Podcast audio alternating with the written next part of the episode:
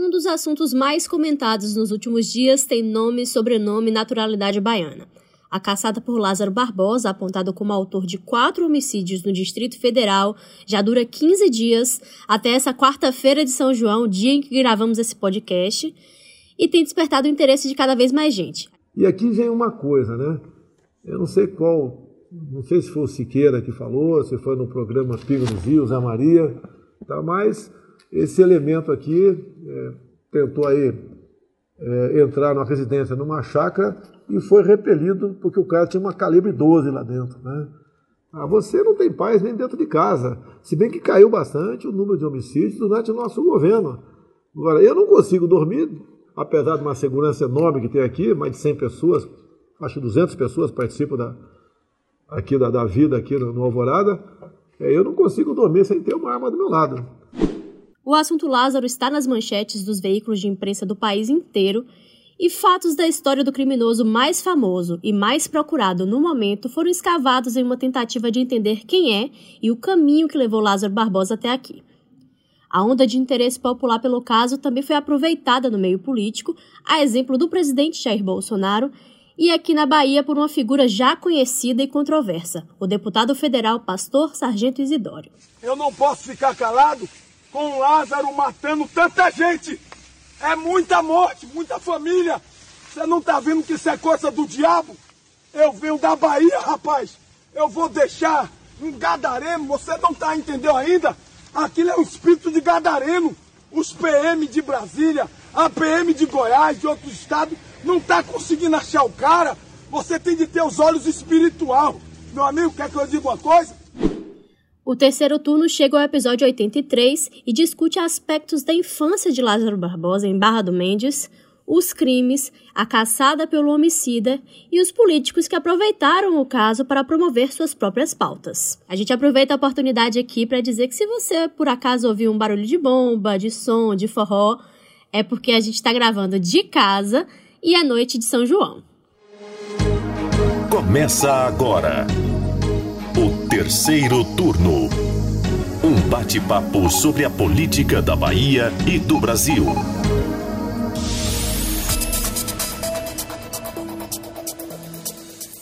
Eu sou Jade Coelho e comigo para a gravação remota do podcast de política do Bahia Notícias, as repórteres do site Ailma Teixeira. Oi, oi, com muitos fogos aqui no fundo, espero que vocês não ouçam.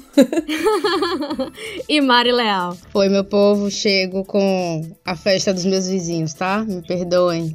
Bom, parece até um roteiro de seriado, né, ou de filme policial, mas se trata de crimes e de uma perseguição reais. Já são pelo menos 15 dias de busca por Lázaro Barbosa, de 32 anos, que é o suspeito de matar uma família em Ceilândia, no Distrito Federal, e manter diversas outras pessoas como reféns. Desde o dia do crime, mais de 250 policiais têm buscado por Lázaro em chácaras, sítios, matagais, com auxílio de helicópteros, drones, viaturas e cães farejadores. O caso ganhou repercussão e despertou o interesse da população. E então, o histórico de Lázaro começou a ser levantado em uma tentativa de compreender a mente, a personalidade e, quem sabe, entender ou prever os próximos passos dele.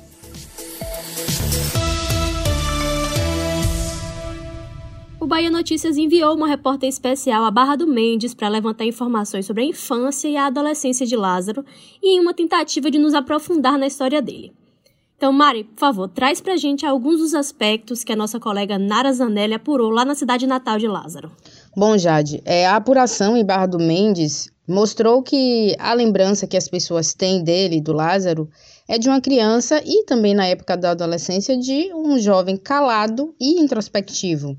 É um traço comum na descrição feita em relação a ele, né? Na cidade, que é o lugar onde ele nasceu e também onde ele cometeu o duplo homicídio que marcou uma comunidade rural, que é o povoado de Melancia, no ano de 2008. Esse povoado fica a 8 quilômetros da sede de Barra do Mendes. Um dos relatos, inclusive, é de uma mulher que era vizinha da família e cujo filho brincava com Lázaro na infância. E esse relato chama atenção. É, ela optou por não se identificar, e a gente compreende bem, né? Mas relatou um, um episódio eh, em que ele disse que tinha um prazer em matar. Segundo a mulher, apesar de ter sido pega é, de surpresa pela declaração do, de Lázaro e ter também se assustado, ela acabou não levando a sério e foi interpretada como uma coisa de criança. Um outro morador, que também conviveu com Lázaro e conhece a mãe dele, que é do, Dona Eva, disse que o rapaz sempre foi bruto, mas muito calado e que tinha uma personalidade forte. A gente vê que varia um pouco, mas continua essa questão do calado, né, do introspectivo. Os relatos indicam também que ele teve uma infância humilde e um relatório psicológico de uma das prisões, é, após uma das prisões de Lázaro, ainda traz à tona o fato de que ele sofreu um episódio de violência familiar, aí relacionado também ao trabalho infantil e fugas de casa. Então tem todos esses aspectos aí da infância e ali do início da adolescência do Lázaro que foram destacados na cidade pela colega lá que acompanhou é, essas informações. Então, Mari, Nara também conseguiu o histórico escolar de Lázaro. Ele estudou na Escola Municipal Márcia Maria de Carneiro Méxia quando tinha 16 anos e ele fazia modalidade Educação para Jovens e Adultos. O histórico dele mostra que ele tinha notas baixas em quase todas as matérias, a exceção aí era português, que ele foi aprovado desde a primeira, né, desde a primeira unidade.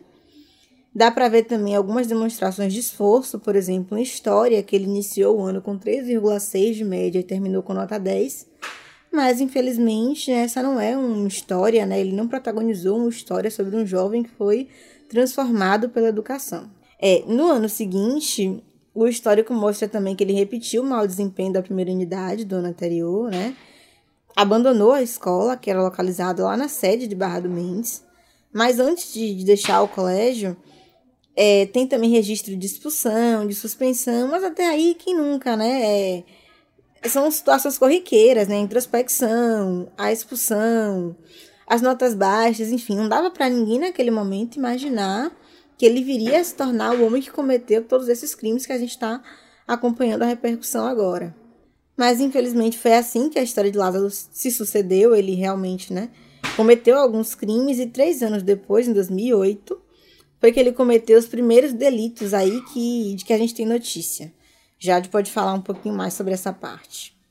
Pois é, foi em Barra do Mendes que Lázaro começou sua jornada de crimes em 2008 e os primeiros assassinatos cometidos por ele foram dois homens que tentavam proteger uma garota que ele perseguia por estar supostamente apaixonado. Ele matou José Carlos Benício de Oliveira, que era conhecido como Carlito, e Manuel Desidério Silva. Os crimes ocorreram na madrugada após Lázaro tentar invadir a casa desta mulher. E naquela época a história foi semelhante à atual em relação à fuga, com pelo menos nove dias de caçada contra Lázaro.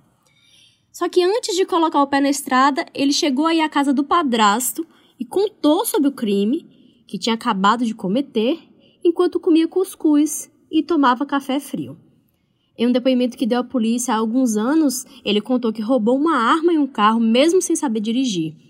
Durante a fuga, ele arrombou casa, roubou alimentos, água, uma espingarda também. E em uma parada em uma fazenda chegou a pedir água para tomar banho. Durante a fuga, o criminoso também se deparou com policiais ao menos três vezes. E no nono dia, ele se apresentou voluntariamente à delegacia depois de ser levado até o local por um fazendeiro. E é isso, Jade. Diante desse turbilhão de informações sobre a infância, aspectos relacionados a uma suposta frieza e crueldade dos crimes, e na, até na própria capacidade de Lázaro de fugir e despistar a polícia, é claro que surgiram teorias diversas sobre o perfil psicológico dele. E para evitar só repetir essas teorias sem nenhum amparo realmente de quem pode falar sobre o assunto, a gente procurou duas especialistas. Uma é a psicóloga Jeane Santos e a psiquiatra forense e professora da UniFTC, aqui em Salvador, Denise Stefan. Bom, na conversa com Jeane, ela chamou atenção e pregou cautela em relação aos relatos sobre a infância do Lázaro, que a gente está vendo aqui feito por terceiros, por pessoas que afirmam ter convivido com ele. Por que isso? Porque, segundo ela, muito vai ser dito nesse momento por conta dos acontecimentos atuais. Então, classifica como difícil fazer qualquer tipo de interpretação diante de um relato após tanto tempo. Ela destaca que a construção da personalidade não é limitada à infância, mas ela é, agrega também processos relacionados à, adolescência e o início da fase adulta. Então, esses relatos trazidos por pessoas que dizem ter tido contato com ele, de ter convivido com Lázaro na, na época da infância, não estão trazendo, né, segundo ela, é, conteúdo que confirma qualquer tipo de transtorno por parte dele. É, a gente vê uma ânsia muito grande, né, em classificar, em categorizar Lázaro como uma coisa ou outra, enfim. É, o que eu tenho visto muito nesses relatos e que a gente vê sempre que casos como esse, como esse aparecem, é que fica buscando assim traços de que desde a infância já apontasse para as atitudes da pessoa agora na, na vida adulta. Então, por isso a gente vê esses relatos, não, acontecia isso, ah, eu lembro daquele detalhe, porque é uma ideia de ligar uma coisa a outra, né? Mas como a, a psicóloga trouxe aqui, é, é difícil considerar que essas coisas já estavam sendo, é, já estavam às claras na infância por conta desse, dessas pequenas situações. E nessa hora todo mundo tem alguma história para contar também, né? Com certeza. É um outro ponto importante. Assim, muita gente quer falar, quer expor, quer trazer uma lembrança. Infelizmente, muita gente também, é, nesse momento, se aproveita e não traz é, fatos lá muito verdadeiros, né, muito verídicos, o que acaba só confundindo, enfim, trazendo mais turbulência para um caso que já gera grande repercussão, grande temor, enfim, é uma situação muito complicada. A outra profissional que nós conversamos, a psiquiatra forense Denise Stefan, já vê sob uma outra perspectiva. Para ela, aspectos da infância de Lázaro chamam a atenção sim para uma maior vulnerabilidade dele e o histórico dele, né, com traços que a gente já trouxe aqui, mostram a existência de fatores genéticos e ambientais para a psicopatia. Nesse ponto, Denise cita o abandono paterno, a suposta agressão familiar por parte do padrasto e a transmissão geracional da violência, pontuando aí que ele teve referências violentas ao longo da vida, né, e foram influenciando na, na formação dele. A doutora Denise também sinalizou para a existência de indícios de uso de álcool e drogas por parte da mãe e do padrasto de Lázaro. Além aí do abandono da escola, que a gente já pontuou, é, situações como o trabalho infantil, a pobreza, fatores que juntos, na avaliação dela, tiveram esse impacto na formação do homem que ele se tornou. Segundo Denise, a agressividade na infância, inclusive com os episódios de maus tratos aos animais, se mostraram sendo um padrão que ele repete na vida adulta. Meninas, eu gostaria só de fazer um, um adendo aqui, porque Denise coloca esses aspectos como elementos que contribuíram para o que ele demonstra hoje. Mas eu acho que vale a gente fazer um adendo de que não é algo determinante, que em qualquer situação essa ação vai gerar a consequência que a gente está vendo agora no Lázaro. Porque a gente sabe que tem pessoas que, infelizmente, desde a infância, são submetidas a realidades cruéis como essas, mas que, por motivos que a gente também aqui não sabe descrever os quais exatamente, conseguem fazer, trilhar uma outra história de vida. Então, só para a gente fazer esse adendo e não ser determinante aí nessas questões. É, acho que dá para te dizer que ele é uma exceção, né? Acusado aí de quádruplo homicídio lá em Ceilândia, duplo homicídio aqui na Bahia. Não é que todas as pessoas que passaram por uma infância difícil, com problemas em casa, na comunidade, acabam, enfim, por consequência, trilhando um caminho tão complicado como esse.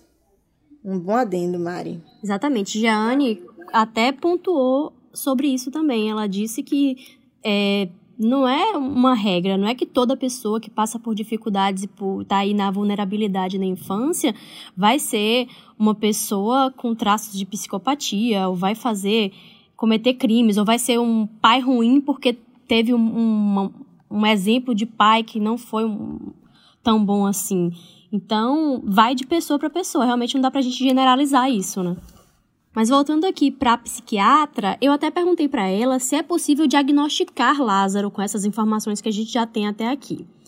E ela sinalizou que O caso dele, com certeza, se trata de um transtorno de personalidade social com grande probabilidade de ser psicopata. E aí ela classificou Lázaro como um assassino quanto mais imprevisível, muito perigoso e com uma versatilidade criminal grande, já que ele usa arma de fogo, arma branca, rouba, enfim.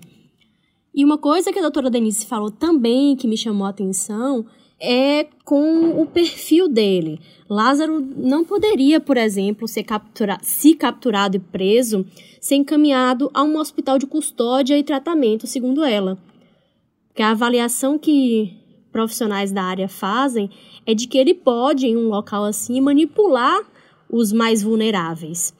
Então, segundo a doutora Denise, o mais recomendado é que ele fique no sistema prisional mesmo até porque nos casos de psicopatia, a lei não prevê um tipo de tratamento especial. Segundo ela, não tem até o momento evidências de medicação ou técnicas para poder manejar esses indivíduos. Bom, a gente está tratando aqui o caso Lázaro sob vários aspectos, mas como a gente trata muito de política, também não pode deixar de fora como esse caso também repercutiu nesse, nessa área aí da vida social. E antes de fechar o episódio, a gente vai comentar aqui três dessas figuras. Eu vou começar aqui falando sobre é, o presidente Jair Bolsonaro, né? Ele aproveitou o caso para defender algo que a gente já sabe que é recorrente a ele, que é o porte de arma. Durante uma dessas lives que ele faz às quinta-feiras, ele colocou esse argumento. Ele citou decretos e portarias liberadas por ele para dar mais meios para que as pessoas possam comprar os próprios armamentos. E lembrou que uma das famílias que seria vítima do foragido se defendeu com um revólver calibre 12. Então, Bolsonaro veio com a tirada. A arma é vida. A gente poderia até fazer uma piada com isso aqui, mas é, é uma questão tão complexa se a gente olhar do ponto de vista social, que eu, eu até eu que gosto de fazer as tiradas em relação às coisas que às vezes ele fala, eu me contenho. É, eu acho que não nos cabe fazer uma relação tão direta de duas situações que são complexas, se a gente olhar do ponto de vista social. Então, eu vou deixar aqui a frase do presidente morrer no que ele disse. É, ao contrário do presidente, a gente não concorda que justiça com as próprias mãos rinda qualquer coisa positiva, boa.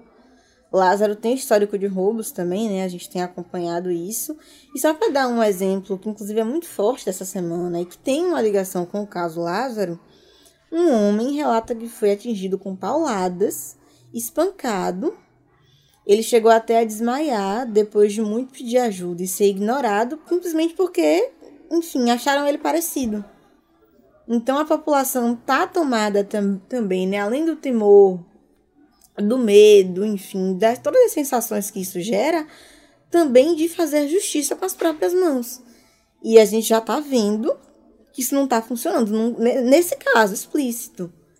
Lázaro já se mostrou muito habilidoso, são mais de 200 homens, gente, é policial civil, militar, federal, atrás dele. Claro que tem fake news atrapalhando, tem muita coisa aí para poder tumultuar o processo, mas também tem muita gente capacitada. Não se encontrou esse homem ainda, porque ele tem sua habilidade, né? Aparentemente ele é um, um, um suspeito realmente que está conseguindo aí dobrar todo mundo. Então, não é só ter um espingarda em casa e você resolve o seu problema. Não seria isso que salvaria a vida da família, que infelizmente, né? Pai, mãe e os dois filhos que já não estão mais aí. Porque infelizmente foram vítimas dessa tragédia. Mas continuando, né? Porque nessa de Pongar não foi só Bolsonaro. A gente tem um exemplo uma figura muito conhecida aqui na Bahia, que é o deputado federal Pastor Sargento Isidório, mais votado nas eleições de 2018, né, só para constar, que publicou um vídeo em que aparece disfarçado de moita.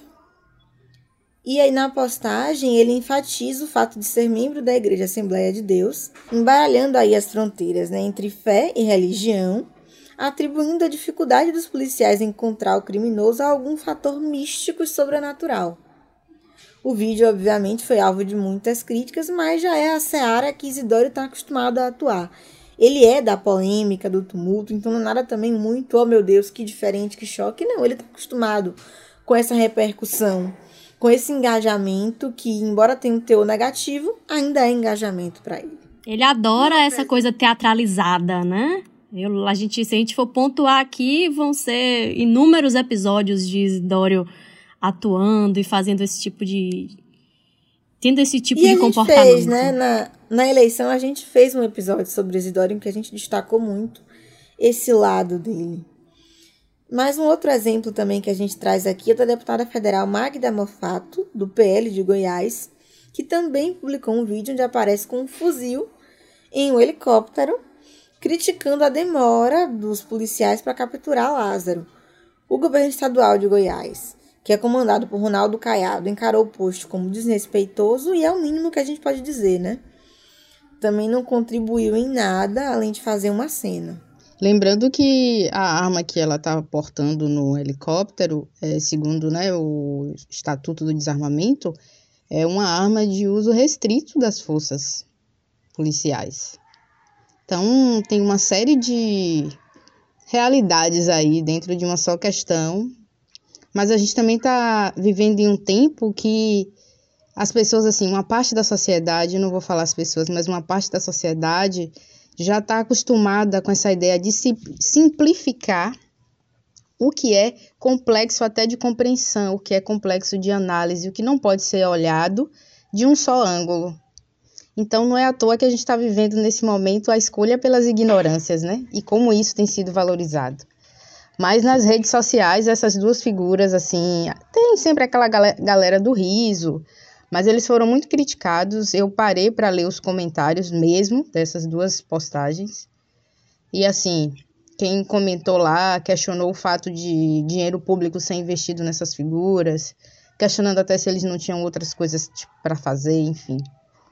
Mas é, é mais um traço do que a gente tem vivido nos últimos tempos. Terceiro turno.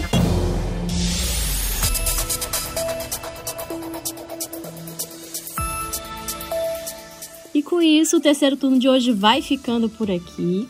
Muito obrigada a você que ouviu a gente, que parou aí no seu feriadão para ouvir a gente. A gente agradece. Valeu, Mari, a Ilma. Até a semana que vem. Espero que vocês tenham passado São João em casa, hein, gente? Sem aglomeração, por favor. Porque a pandemia ainda tá longe de passar. Um beijo e a gente se vê na próxima sexta. Se ouve. na próxima sexta. Um abraço, pessoal. Um abraço bem junino para vocês, principalmente vocês que estão aí no interior do estado. E reforçar aí o que a Ilma disse: evitem aglomeração, se precisar sair, usem máscara e mantenham o distanciamento possível. Um abraço para vocês. Nós estamos sempre muito interessadas em saber a sua opinião sobre o terceiro turno, então manda uma mensagem, um comentário, uma crítica pra gente através das redes sociais usando a hashtag Terceiro Turno BN. O programa é gravado das nossas casas e conta com a apresentação das repórteres Jade Coelho, Ailma Teixeira e Mari Leal. Os áudios utilizados nesse episódio são das redes sociais. A edição de som é de Paulo Vitor Nadal e o roteiro de Jade Coelho. Você ouviu o terceiro turno, o seu podcast semanal sobre a política da Bahia e do Brasil.